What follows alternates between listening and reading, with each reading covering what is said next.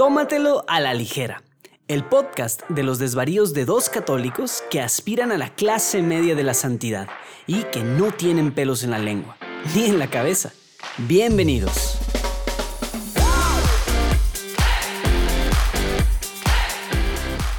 Amigos, bienvenidos a nuestro podcast. Soy Rafa Piña.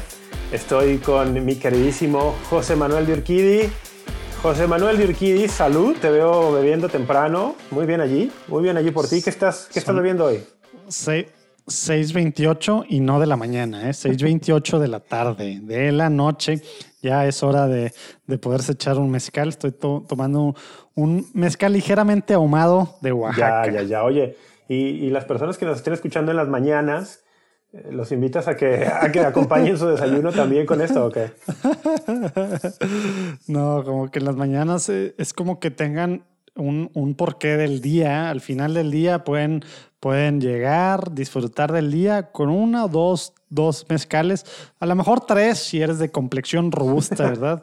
Todavía, pero, pero uno o dos, uno, dos mezcales al final del día, hijo. Sí, sí, sí. Pues yo estoy bebiendo hoy un...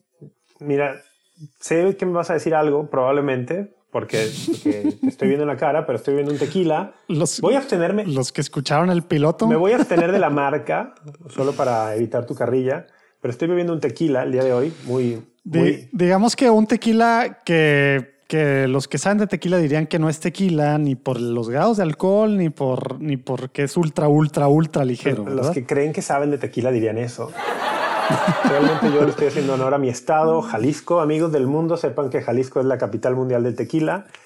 Y entonces, desde aquí yo quería saludarlos con eso. Bueno, amigos, gracias por estar hoy con nosotros en este podcast donde discutimos un montón de cosas. Hablamos de temas de actualidad, eh, comentamos alguna noticia del mundo, hacemos recomendaciones de apostolados, de cuentas que seguir, etcétera, etcétera.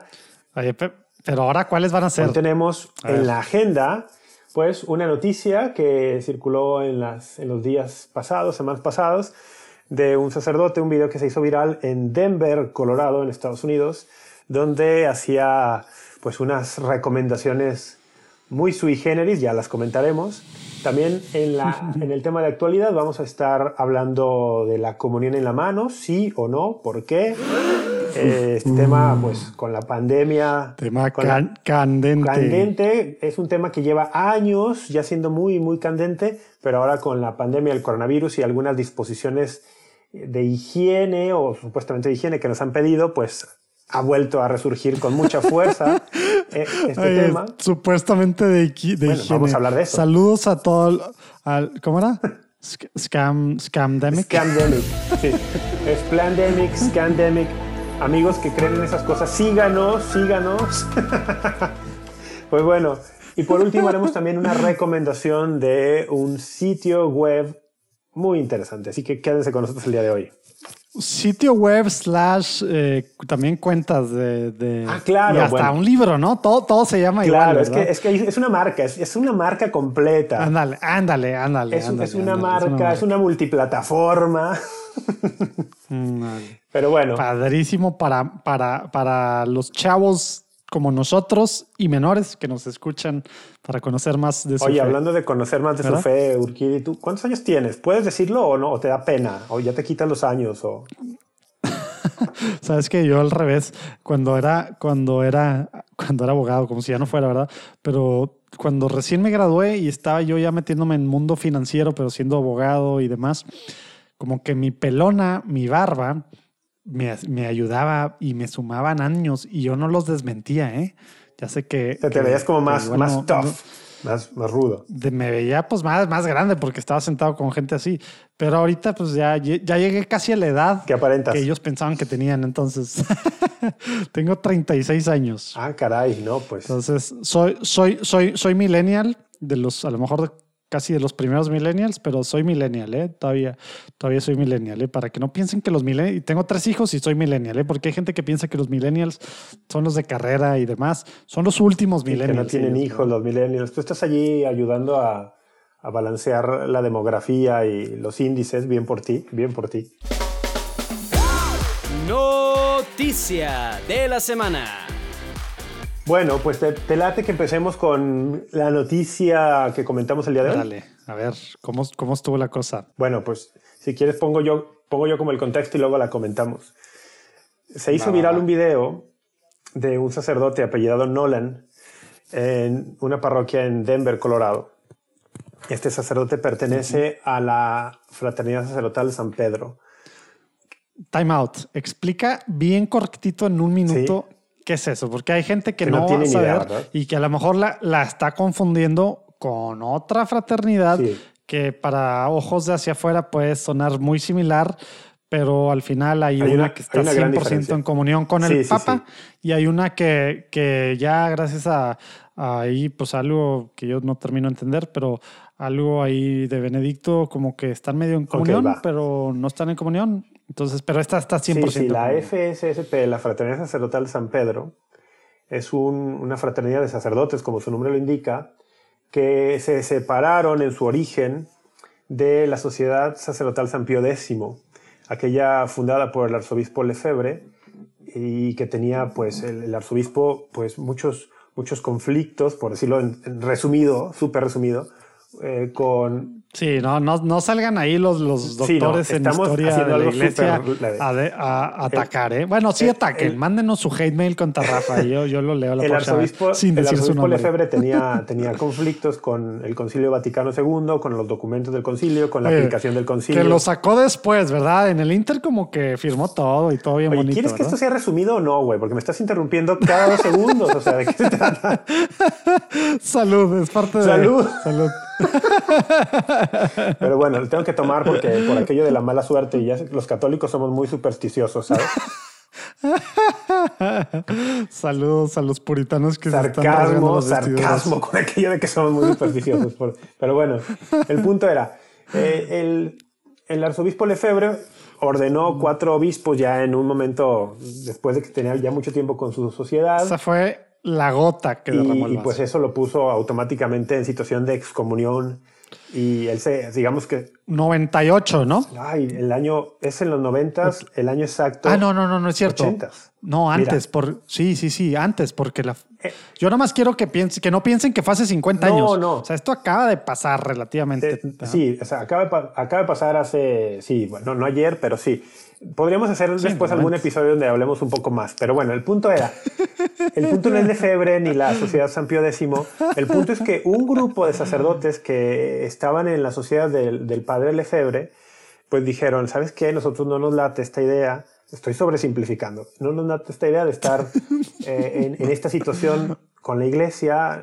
Entonces, ellos se acercaron a la jerarquía eclesiástica, en aquel tiempo Juan Pablo II, a las distintas congregaciones vaticanas, y dijeron nosotros queremos seguir siendo fieles a la, a la, Iglesia Católica, queremos mantener también nuestro carisma, digamos, de celebrar la misa en, en la forma extraordinaria. Ese era uno de los temas importantes. Y, tema, era un tema muy y entonces la, eh, Juan Pablo II le dijo sí, claro, y los acogió y eh, fue, ellos fundaron lo que se conoce hoy como la Fraternidad Sacerdotal San Pedro.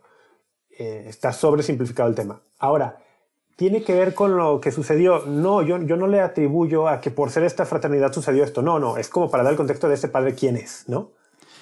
Pero, pero da, da uno, o sea, una de las cosas relevantes es que donde hay, aquí en Monterrey, en mi ciudad no hay, pero entiendo que la base en México está cerca de ti, ¿no? Está en Guadalajara. Guadalajara tienen. O sea, una de las cosas, una de las cosas es que son, son de los que traen, pues, este tema de las misas eh, en su forma extraordinaria, en latín, ¿verdad?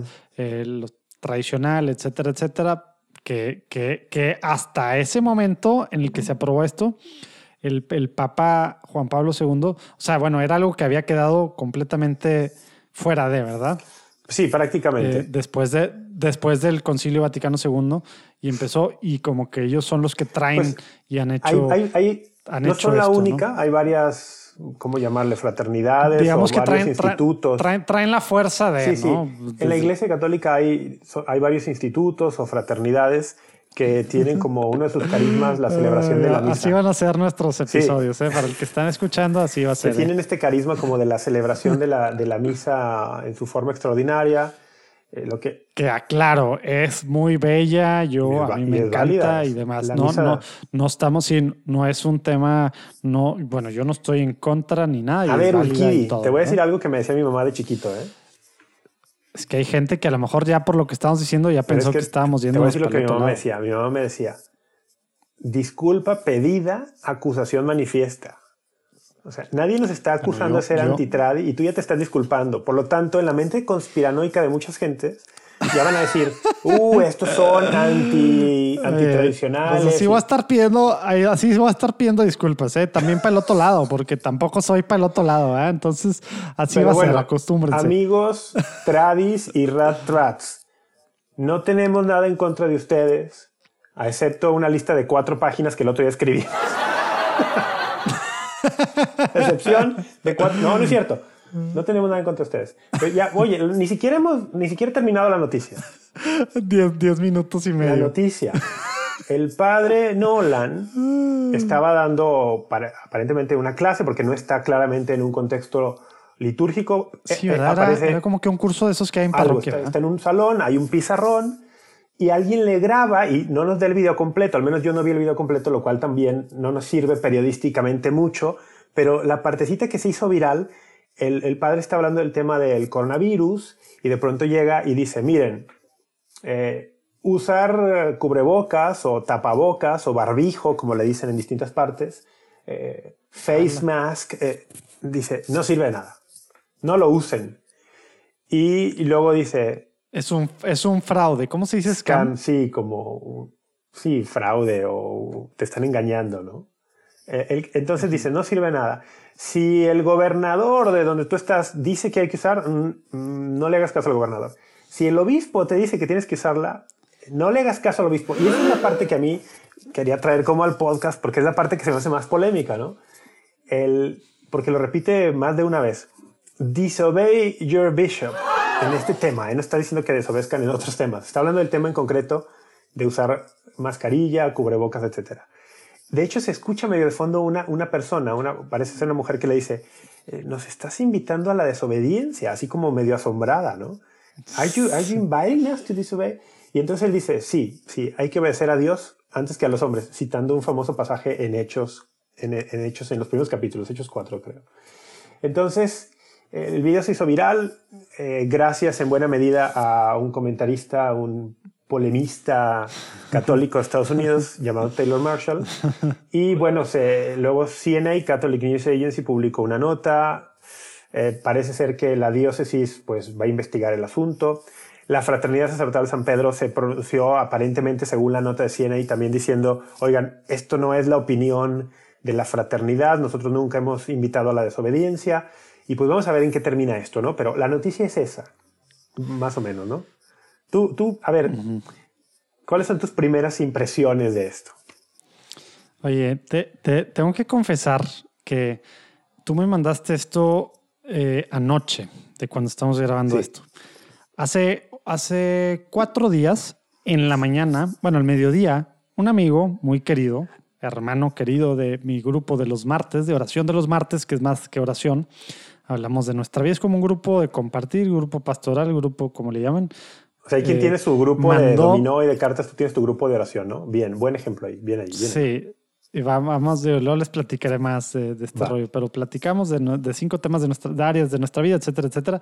Este hombre que, que, que digamos, trae mucho, eh, una visión de la que vamos a estar hablando mucho, que yo siempre debato con él, eh, mandó, y estoy leyendo su WhatsApp, chequen, lo mandó a las 12.29 del lunes.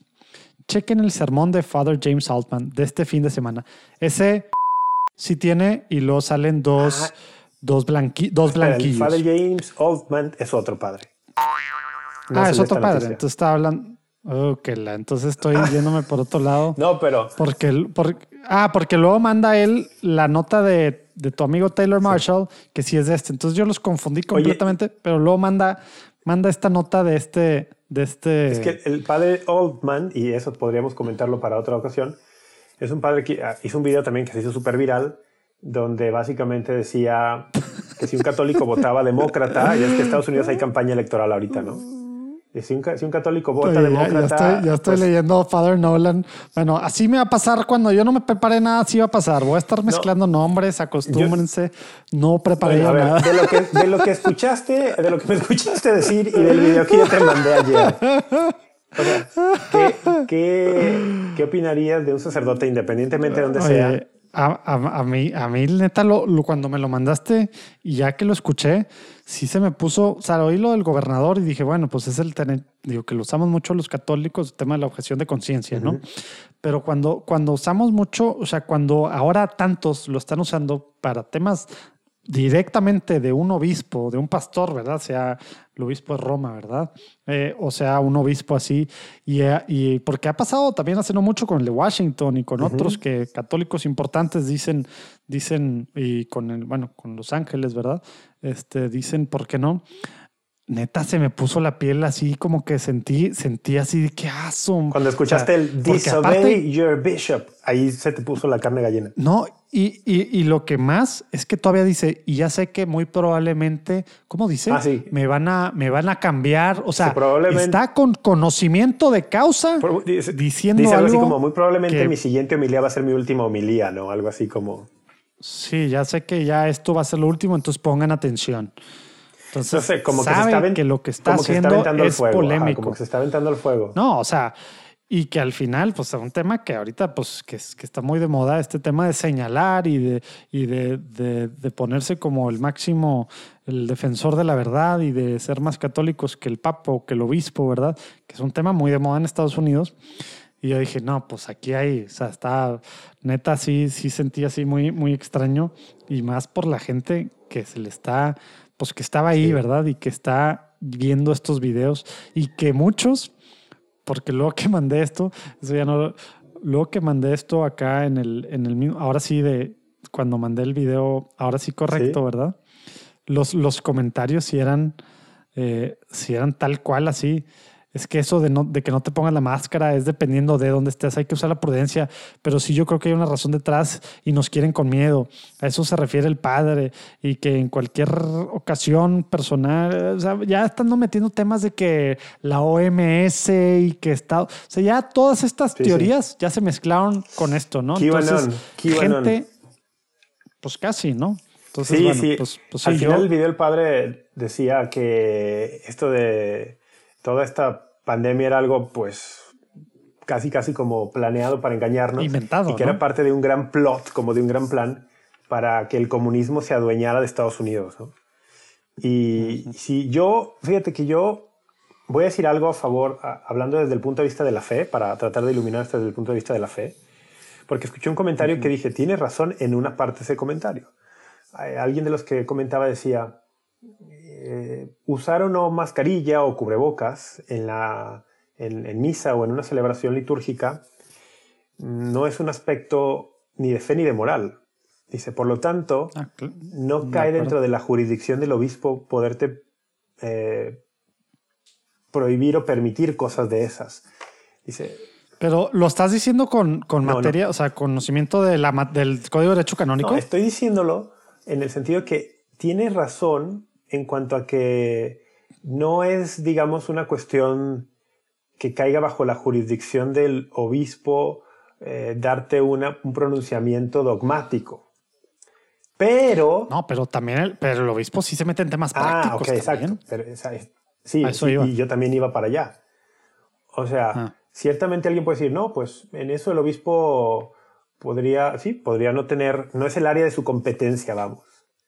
No, no, no te puede decir si esto es un- una cuestión, no es una cuestión revelada, obviamente, no está para nada en la revelación usar o no usar cosas, pero aunque no sea una cuestión de fe, no esté hablando de un dogma o no esté hablando de una cuestión sacramental, sí entra en cuestiones de índole práctica. A ver, a ver, comenta eso. ¿Cómo, ¿A qué te referías tú con, con que sí? Es que como que a veces es bien fácil eh, y, o sea, entrar precisamente en estos, en estos temas de que el obispo no debería de hacer esto, pero se nos olvida que una de las funciones del obispo también es el tema de administrador, ¿verdad? Y es parte del job description, ¿sí? Y eso toma, o sea, la administración que tiene que ver 100% con la parte terrena, no nada más la parte espiritual, de qué, cómo hacer mejor uso de los recursos de la iglesia, cómo hacer mejor uso de los recursos humanos, cómo acomodar esto, lo otro, proyectos, a lo mejor sociales, o sea, tal.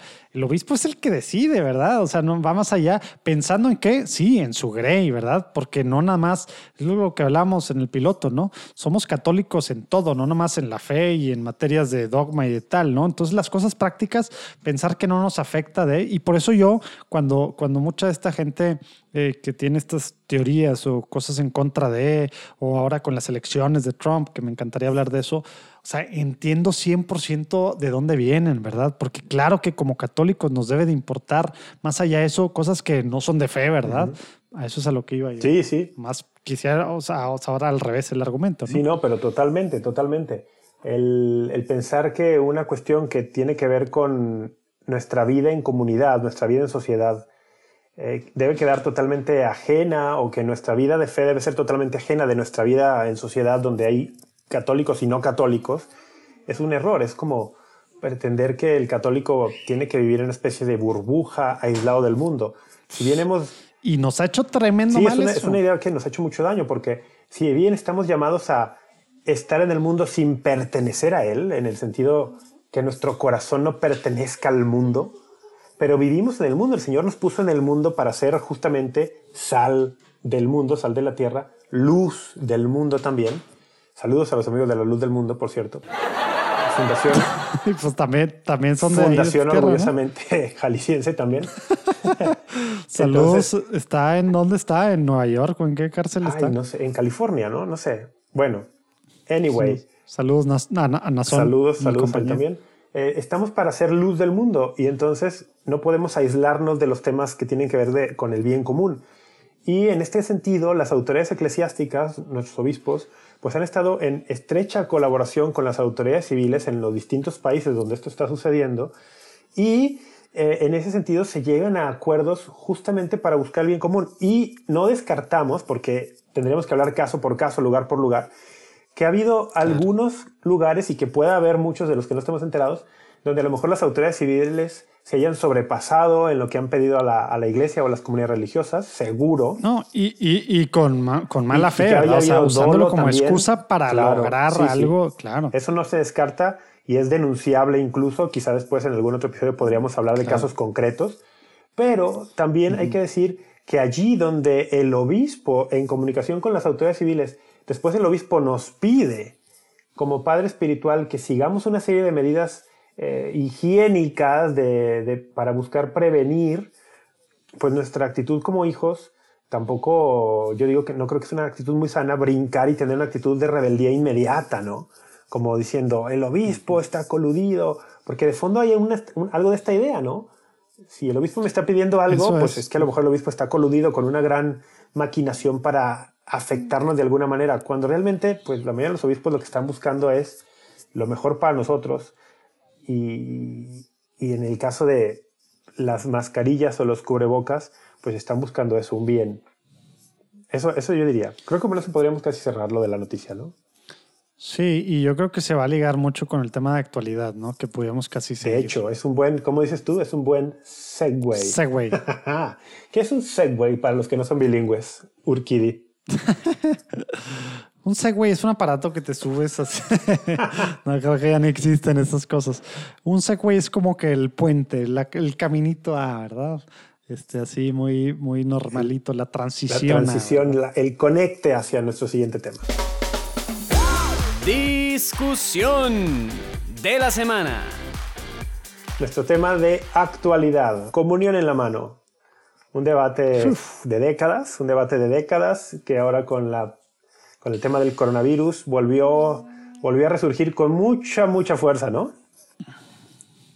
Oye, pero de décadas, sobre todo desde el Concilio Vaticano II, ¿no? Y en Estados Unidos principalmente y países así. Y en, ¿no? y en algunas regiones de Europa, sí, sí, hay que decir que eh, después de las reformas litúrgicas que vinieron después del Concilio bueno, Vaticano sí, ni II. siquiera concilio, o sea, sí, Sí, claro, razón. la reforma después de viene los de- ochentas, ¿verdad? Bueno, la reforma litúrgica viene a finales de los, de los 60, la reforma, por ejemplo, a la misa y tal, y a partir de ahí empieza a, poco a poco, la verdad, se empezó a difundir una práctica, de, pero es que esto sería otro tema, ¿no? Como hablar de los orígenes de la práctica de la comunión en la mano. Pero bueno, el tema es que se dio un permiso especial. ¿no? Se dio hay que decir eso. algunas conferencias episcopales recibieron... Que tiene que ser exacto. Algunas conferencias episcopales recibieron autorización para distribuir la Sagrada Comunión en la mano y aún en aquellos territorios o países donde la conferencia episcopal tuviese ese permiso, seguía quedando a criterio del obispo local, del ordinario local, el permitir o no en su diócesis esta práctica. Hay que decir que la práctica ordinaria, la forma ordinaria de recepción de la Sagrada Comunión es en la boca. En el rito... A menos, que, a menos que estés en Estados Unidos. En el rito latino... No, no, aún, aún en Estados Unidos. En el rito latino, la forma ordinaria de recepción de la Sagrada Comunión es en la boca. Y allí donde está permitido se puede recibir en la mano. Entonces, ¿por qué esto es un tema de actualidad? ¿Y por qué se liga con el por anterior? Qué se liga con el anterior? Bueno, pues porque con el tema coronavirus, en muchas diócesis del mundo, donde ya se reanudó el, el culto que estuvo eh, suspendido, no suspendido, el culto se siguió celebrando, pero sin fieles durante... Sí, nunca se suspendió como tal. Misas, misas, públicas. Exacto. Misas públicas. No se suspendió como y qué bueno que aclaras eso, ¿verdad? Porque, porque fue de los primeros ataques. Es que los obispos están haciendo que no haya iglesias. que no haya misa. digo, misas. Claro. Y nunca fue La misa nunca se dejó de celebrar. Bueno, quizá algún caso muy puntual podría haber sido, ¿no? Pero la mayoría de los casos que nosotros sabemos no, se dejó celebrar. Los, los padres Sí, los pases padres siguieron celebrando misa, pues su misa Siguieron celebrando y como tal, la misa es de toda la iglesia y por lo tanto nos beneficia a toda la iglesia y a todo el mundo, participemos o no activamente en esa celebración concreta. Exactamente. Y eh, ahora que se ha reanudado la participación de los fieles en la misa en muchos lugares, hay lugares donde todavía no, también hay que decirlo, hay lugares donde todavía no. saludos a Sudamérica y estamos con ustedes. Hemos platicado con gente de Chile sobre todo y así. Y creo que, Colombia también se ve que Sí, yo creo que en toda Sudamérica, porque aparte están en invierno, entonces las probabilidades de contagio, o sea, todo está más exagerado allá. Sí, sí, como que está. Y, y, entonces, donde ya se reanudaron las misas con fieles, en muchas diócesis los obispos dijeron, bueno, como parte de las medidas de prevención, que limitarán el número de fieles dentro del recinto, que pedirán el uso de tapabocas, cubrebocas, etc., la comunión se va a distribuir en la mano. Y allí es donde vino nuevamente, de, dentro de algunos sectores, una, una reacción, ¿no? Eh, personas incluso diciendo que, preferían no comulgar, que si, es, que si ese era el caso, preferían y, y eso aclara un poco. ¿Eso lo dijo el Papa? ¿Quién lo dijo? ¿Qué? ¿Quién, ¿Quién dice que ahora hay que comulgar en la mano? Ah, no, bueno, eso depende de cada obispo. Las conferencias... Las... O sea, es a lo que voy, los, los obispos, el obispo, local. sí, porque incluso las conferencias episcopales, por ejemplo, el caso mexicano, las conferencias episcopales pueden hacer una serie de... Dan recomendaciones. Exacto, unas, exacto, unas recomendaciones, unas normas generales. También son, recomendación, también son recomendaciones las del obispo, ¿eh? o sea, no, tienen, no son una norma, ¿verdad? Bueno. Y no son ni siquiera, direct, ni siquiera directriz. O sea, estoy hablando ya en términos como abogado, ¿no? En términos de, derecho canónico. O sea, lo, que hubo, pues hasta, hasta para, la, para cuando no hubo misa pública, tampoco eran, o sea, bueno, al menos yo vi lo de Monterrey, ¿verdad? No eran, eran recomendaciones, pero recomendaciones así como que recomendaciones de que, de que ojalá se cumplan. Y que se cumplieron. la mayoría, pues sí, salvo honrosas excepciones, por no decir, sí, salvo algunas excepciones, ¿no? O sea, aquí en Monterrey su Sí, exacto. Que, que, que, que, ellos, pues, pues no estoy, o sea, nos recomendó y nos dijo que no hiciéramos, pero, pero pues no hizo lo que el Código de Derecho Canónico dice que debe de hacer para estas circunstancias que se tiene que hacer cierto tema, tal, tal, tal. Entonces, agarrando de de eso, digo, al menos yo sé de una parroquia en Monterrey que siguió haciéndolo, ¿no? Siguió con sus misas, ¿verdad? sí, y es bueno que aclares eso, porque también en días, en días recientes una, una persona me preguntaba por, por redes sociales, oye, el, ¿me pueden obligar, me pueden obligar a, a, recibir en la mano? Eh, y, Nadie te pues, puede obligar, pues pero a lo mejor no te la van a dar. en si, tú no, si tú no te acercas, no te, no te van a perseguir para dártela. Dice, no, pero si yo voy a la fila y... digo, dámela en la boca, el, ¿me la, pueden negar? Entonces ahí está el tema, ¿no? ¿Me la puede negar? Pues en la práctica sí, si el, si el sacerdote claro. tiene esta instrucción de su obispo, el sacerdote puede decir, pues no te la doy. Ahora, la pregunta de esta persona iba en el tema más como canónico, ¿no? ¿Hay sustento canónico para negarme? Y la verdad es que no lo hay. O sea, yo no estoy que sí, que sí es importante que estés diciendo esto, porque hay gente, o sea, que luego se va el tema de obediencia y desobediencia. Al final, la iglesia sí nos regimos por, o sea, Dios es un Dios, es el Dios del derecho, ¿verdad? Y la iglesia, siendo una organización humana en este sentido, ¿verdad? O sea, en el tema de una organización pues, que está en todo el mundo, sí tiene una serie de normas. Este código de derecho canónimo que tiene el código nuevo, tiene que son menos de cuatro décadas. Sí, es 83. Sí, menos de cuatro décadas. Se, tardó, se tardó 20 años casi. años tiene. Se tardó casi 20 años después del Concilio Vaticano II, después de que el anterior tenía, era de 1917, creo. Sí, tiene muchas reglas y claro, eso es lo que hace que algo sea ilegal para la iglesia, etcétera. Y esa es la ley suprema de la iglesia, ¿verdad?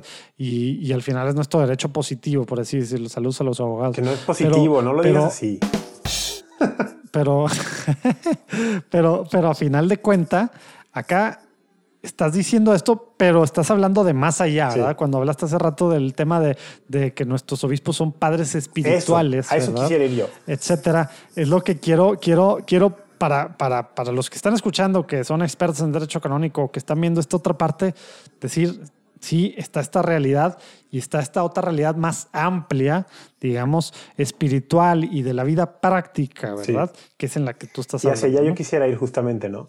Si bien el, no te podrían, no tener una base jurídica para negarte la comunión porque la recibir en la boca, tú como católico, ¿qué visión deberías tener de tu obispo? Pues la visión de que es tu padre espiritual y que tú eres su hijo espiritual y que si tu padre te lo está pidiendo, porque él en conjunto con autoridades civiles cree que es lo mejor para ti, tú puedes objetar, es decir, sí, yo no creo que sea lo mejor tal, sí, sí, pero si te lo está pidiendo como padre espiritual, Oye, te voy a estar interrumpiendo. Eso que, eso, que dijiste, porque la quiero hacer de abogado, le hablo muchas cosas. Porque yo, yo admito, yo batallé mucho con este tema de la mano en, en marzo, que todavía había, cuando todavía había. Eh, Como la última oleada de misas con fieles.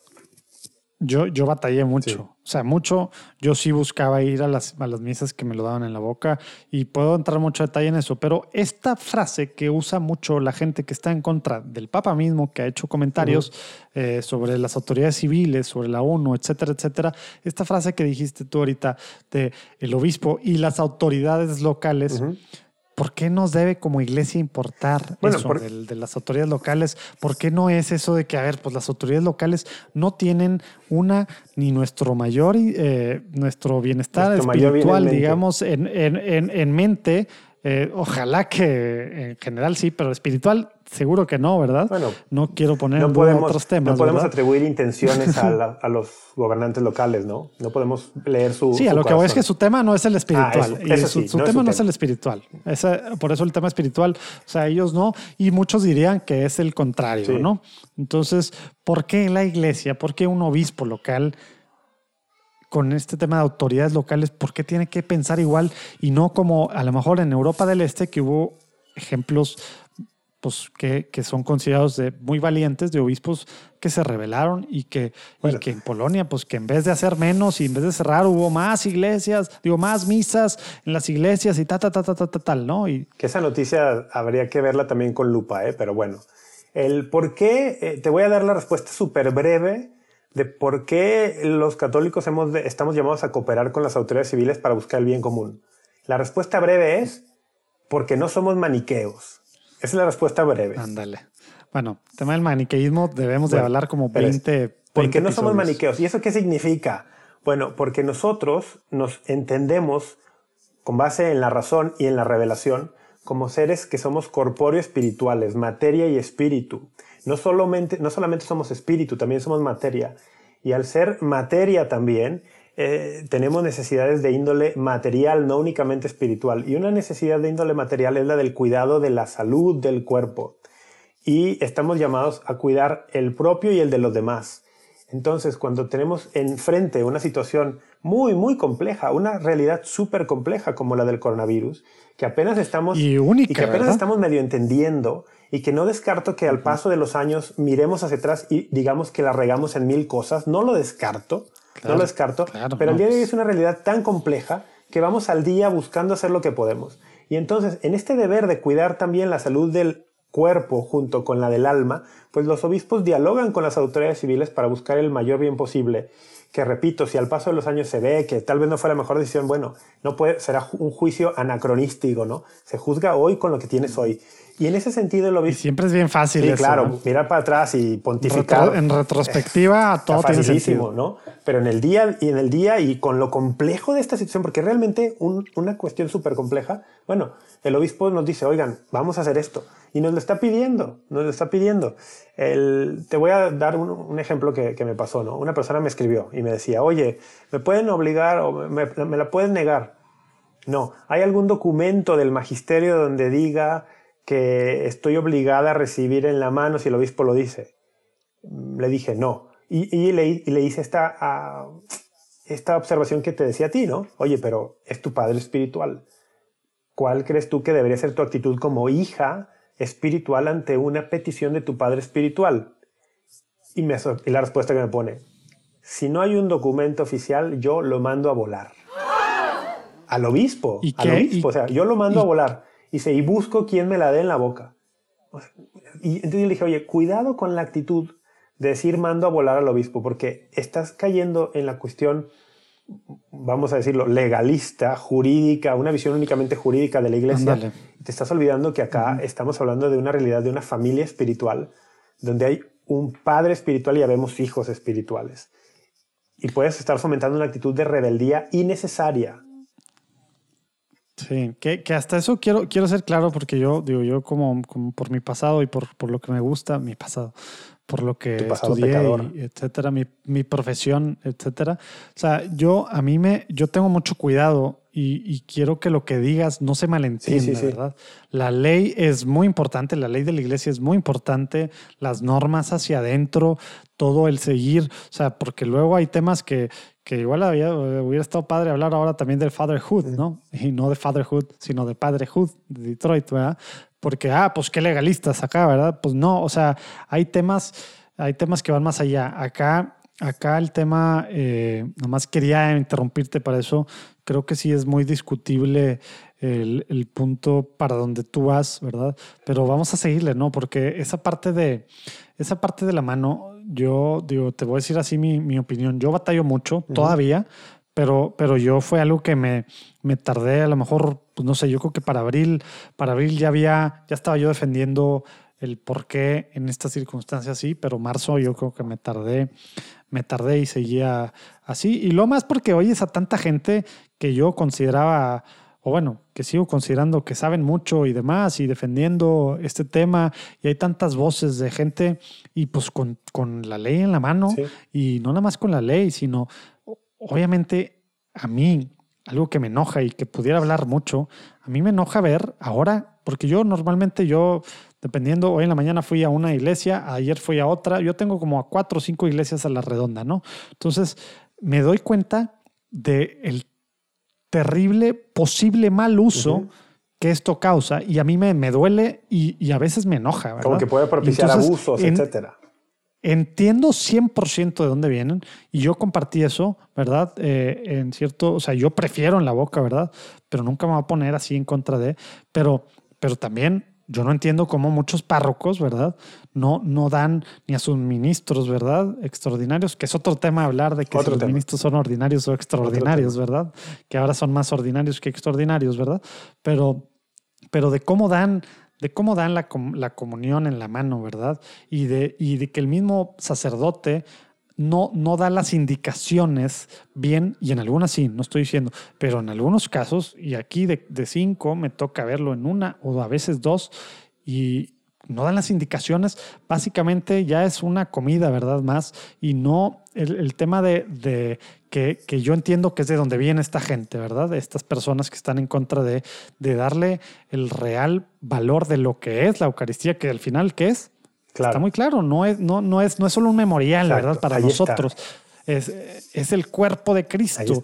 Y, y el uso que se le da y el cómo, a mí, en algunos casos, sí, me duele, sí. me afecta y sí, y sí me Y hay verdaderos abusos. Y, y, y, entiendo, ¿verdad? De dónde vienen, ¿verdad? Y yo, y yo, así, yo así estaba. Entonces, pues sí, digo, yo a mí no me gusta nada, pero, pero yo comparto lo que tú dices de yo por el obispo, a mí no me gusta realmente la, la comunión en la mano y, la forma en la que se da en algunos lados y el, cero interés que parece haber en, en, explicarle a la gente, porque tenemos que entender que a lo mejor tú y yo nos interesa, y los que están escuchando esto, nos interesa de alguna forma aprender más, sabemos el real significado, pero estamos hablando del católico promedio, bautizado, que va a misa de repente y demás.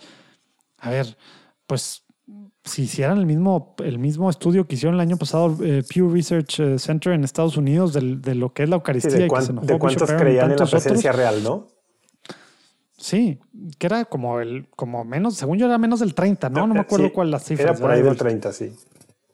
Bueno, pues yo no quiero saber cuántos aquí, porque aquí no hacemos estudios de nada, pero, pero pues se agarra y casi así con la mano y no importa y luego te limpias la mano, ¿verdad? Porque se te quedó una, un pedacito de, de, de, hostia consagrada.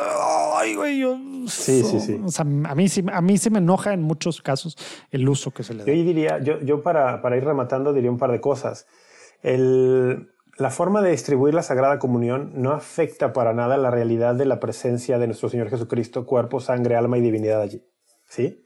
la presencia real de nuestro Señor Jesucristo está allí independientemente de cómo se distribuya la Sagrada Comunión, ya sea en la boca, ya sea en la mano. Y, y tú sabrás más, pero, pero al menos por lo que tenemos de, de cosas de, pues bueno, de escritos de los, de los padres, ¿verdad? Y San Clemente y demás, que por ejemplo creo que San Clemente tiene una de las más vividas, eh, pues digamos, escritos de cómo era la misa, pues literal, en el segundo siglo, empezando el segundo siglo, ¿verdad? O finales del primero, empezando el segundo digo, la comunión al principio, pues era el pan, ¿verdad? o sea, sí se daba, en, sí, se daba en la durante mano, ¿verdad? Siglos, durante siglos. Entonces, no es que están cambiando ahorita las cosas, la tradición. es que eso sería ya un tema complejo y además muy interesante de cómo ha sido el desarrollo litúrgico de, de la misa y, y, de la distribución de la Sagrada Comunión. Sería un tema bien interesante, ¿no?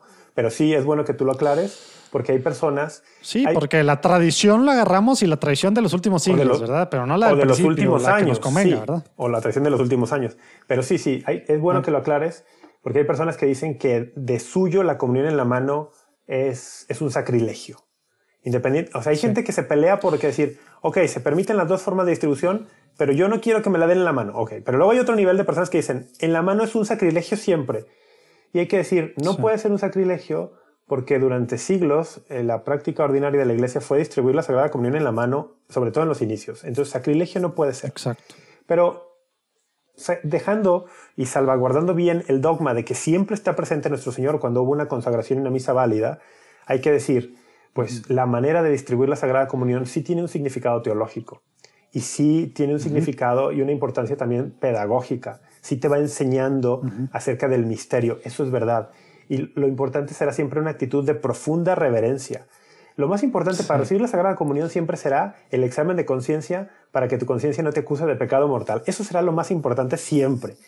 Eh, recibir pero, una conciencia limpia. Ahora entra, ahora entra en la forma, cuando decía reverencia, entra ah, en eso. ¿A qué te refieres? Lo primero para la comunión es saber que no estoy en pecado mortal, que mi conciencia no me acusa de pecado mortal. Después, uno y al final lo más importante. Sí, y después, sí, porque eso sí es, lo más importante. Exacto. Si tú recibes con conciencia pecado mortal, ahí sí hay un sacrilegio. Y otro pecado mortal, ¿eh? añades un pecado mortal más. Pero bueno, después, la reverencia. Hay que recibir al Señor con la reverencia de vida. La reverencia implica necesariamente eh, recibir en la boca. Bueno, es una forma reverente. Pero ¿se puede recibir de forma reverente en la mano? También se puede. También se puede. Y se puede recibir de forma irreverente en la boca. Sí, también. Yo he visto, y, también como tú, se me erizan los cabellos que ya no tengo en la cabeza. de, ver, he visto personas en la, en, la, en la fila para recibir la Santísima Comunión masticando chicle, con la mirada en cualquier lado, las manos en el bolsillo. Cuando están delante del sacerdote, literalmente yo he visto esto, con la mano sacarse el chicle, ni siquiera decir amén, ninguna reverencia. ¿Y el Padre se las da? Ninguna reverencia ni con la cabeza, ni, ni con el cuerpo, nada. Reciben y se van. Y algunos se meten el chicle después, o sea, recibir en la boca, recibir en la boca no garantiza reverencia. No garantiza reverencia. Como tampoco recibir en la mano garantiza irreverencia. ¿De acuerdo? Y entonces, bueno, allí donde la iglesia lo permita, hay que saber que si la iglesia lo permite, la iglesia tiene poder para atar y desatar. Que la forma de distribuir la Sagrada Comunión no es derecho divino, no es ley divina, perdón, si no es ley divina, no está algo revelado. Eh, la disciplina para la distribución de la Sagrada Comunión es derecho es ley eclesiástica. E, está en la y, es, ley eclesiástica y las leyes eclesiásticas, las disciplinas de los sacramentos están en la potestad de la iglesia para ajustarlas, permitirlas, moverlas. Entonces, tener eso muy claro como fieles. Tener eso muy claro como fieles. Y después, yo respeto una persona que dice, yo no quiero recibir en la mano y prefiero no recibir en la mano que recibir en la mano. Bueno, pues sigue siendo una comunión espiritual. Sí, que, sobre eso igual sí estaré bien después hablar mucho de, de, ese, porque creo que podemos entrar más a detalle en, en eso, en a lo que van, que, que, digo, ya estamos entrando en puros, a lo mejor, pues cosas que Cabos que estamos pues, dejando también que, que no, y está padre también de repente, pues digo, cosas que no podemos ni comprobar ni nada, pero, pero recibir con reverencia, como tú dices, en la mano la comunión versus no comulgar por meses o no sé cuánto vaya a durar esto, ¿verdad? Pues digo, los efectos espirituales que tendría una y otra, ¿no? Eh, sí, digo que ya estamos en economía de la salvación, que para muchos no tiene sentido porque la misericordia de Dios, etcétera, etcétera, que no estoy hablando de eso, ¿verdad? Que no digo que Dios no sea Oye, te digo otra cosa, esto mismo que nada, estás diciendo. Pero, pero economía de la salvación es algo real, ¿verdad? Muy claro en el catecismo. O de esto mismo que tú estás diciendo. O sea, ¿qué, ¿qué, sería mejor? Casi imposible de comprobar, ¿no? Pero ¿qué sería mejor? Abstenerte de comulgar porque crees que es muy malo recibir en la mano y estar fomentando esta actitud en el corazón como de encono hacia el obispo y las, y las prescripciones del obispo espiritualmente es saludable, es una actitud saludable, te, te, conviene o estar dispersando por ahí eh, eh, en la comunidad para que, que, que, como tú dices, son dos niveles, nada más aclaramos, ¿verdad? Son dos niveles. Hay gente que lo hace privado y yo prefiero esto en ese es un tema, ¿verdad? Hay que ver el tema espiritual, comparar tal. Y otro es el siguiente nivel, como tú dices, de estar diciendo es que como este mensaje al obispo tal, y no nada más diciendo a ti preguntándote, sino, y no nada más rayándosela al obispo en privado, sino también en sus redes sociales y, y, hablándole y hablando y convenciendo a otra gente de que lo que están haciendo está mal o que el obispo está mal, que es algo que cada vez se da más, ¿verdad? Sí, que eso, eso es una cuestión que me, me parece también preocupante, ¿no? Eh, yo como mi bottom line de esto diría, es qué bueno que exista muchos católicos con un celo eucarístico grande, qué bueno. Y ojalá se, ojalá qué bueno porque la Eucaristía es el centro y culmen de la vida cristiana. Es, así, así dice, así dice Lumen Gentium 11. Es el centro y culmen de la vida cristiana. Tal, tal es el centro de nuestra fe cristiana. Es el gran, gran eh, el gran distintivo de la fe cristiana católica. Entonces, qué bueno que haya mucha gente con celo, qué bien, pero hay que cuidar ese celo, por un lado, para luchar contra los abusos litúrgicos, que sí hay, sí los hay. La misma iglesia tiene documentos denunciando los abusos, pienso en Redemption y Sacramentum, ¿ok? Que el celo nos ayude a buscar formar para que no haya abusos y cuando hay de forma muy caritativa a denunciarlos y buscar que ya no haya, pero también que nuestro celo no nos vaya a llevar a caer en pecados espirituales también graves, como podrían ser la desobediencia, eh, eh, como podría ser la soberbia, como podría ser la crítica sin fundamento. Entonces. Yo creo que esto vamos a seguirlo expandiendo, ¿eh? No, no, se, no, se estresen porque ya sé que se le están ocurriendo muchas cosas. Nada más está diciendo Rafa y quiero seguir así diciendo más cosas, pero ya sé que el tiempo se nos va. Pero sobre esto que estás diciendo, vamos a estar hablando pues muy seguido porque es algo que, que, que está de repente muy, muy, muy la línea delgada entre señalar, ¿verdad?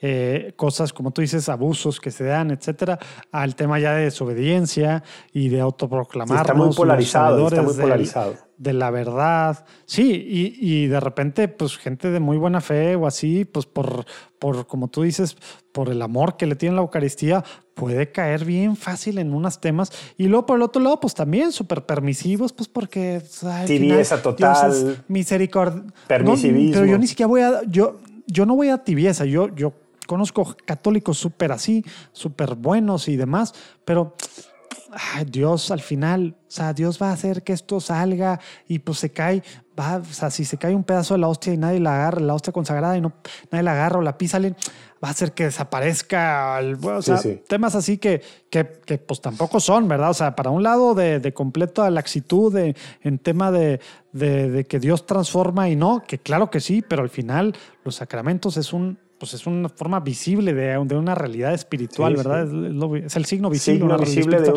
una realidad todo- invisible. y tiene todo un porqué. Este, sí, pues tal Sí, cual. como Y son las grandes obras maestras de Dios, Entonces- como también dice el catecismo, ¿no? Los sacramentos son las obras Y, maestras. y la iglesia, y la iglesia es la, ¿cómo se dice? La, pues la que tiene su custodia, los sacramentos, Sí. ¿verdad? Entonces lo que dice tal cual, la forma, la ta, ta, ta, ta, ta, ta, todo esto es lo que es, por lo que dijiste hace rato, que hace poco fue, ¿verdad? El domingo de, de, de lo que antes en la tierra quedará atado en el cielo, ¿verdad? ¿Qué Exactamente. fue el domingo? en- El domingo antepasado, 21 ¿no? del tiempo ordinario fue. En el domingo 21 del, ándale. del tiempo ordinario. Pedro, sobre ti edificaré mi iglesia, te daré las llaves del reino de los cielos. Lo que ates en la tierra quedará atado en el cielo. Lo que desates en la tierra quedará desatado en el cielo. Mateo 16, 18 y 19. No, pues sí, yo, yo no soy tan protestante para saberme Gracias, la Biblia. gracias por el broma, elogio. broma, broma. Gracias por el broma, elogio. Broma también. Broma a todos los que escuchan. Está mal que no nos sepamos la Biblia tanto como nuestros hermanos separados, esperados, como dicen algunos. Oye, los, católicos, los católicos también no sabemos la Biblia. Yo soy católico, Sí, los que son los que son los que son como tú, exacto, pero en general no, ¿verdad? Oye, bien, bien allí, bien allí. Creo que comentamos la actualidad bastante, aunque dejamos muchos, muchos puntos sueltos ahí que, que está bien. El- Este, Para que se queden enganchados y los próximos episodios vamos a estarlos respondiendo. También está de más- o sacando más tampoco dudas. está de, de más recordar que este podcast no, pre- no pretende ser eh, una cuestión... Disclaimer. Ajá, y no pretende ser una cuestión así de, de una lección de teología sistemática o teología sacramental. Y no, no, No, son pláticas casuales dos entre tipos, dos somos dos personas tipos interesadas en los que, que temas. somos y- católicos de a pie y que estamos aquí comentando cosas que nos parecen interesantes. Uno más de a pie que otro, ¿verdad? El otro sí está en temas de teología, apologética, ¿eh? pero pues sí. los Sí, sí, somos, a ver, somos de a pie los dos. No, no. ¿Quieres, quieres, quieres que hablemos en dónde estás tú? A ver, ¿quieres, quieres, que, ¿quieres que hablemos de dónde está Juan Network y eso- con quién te codeas tú?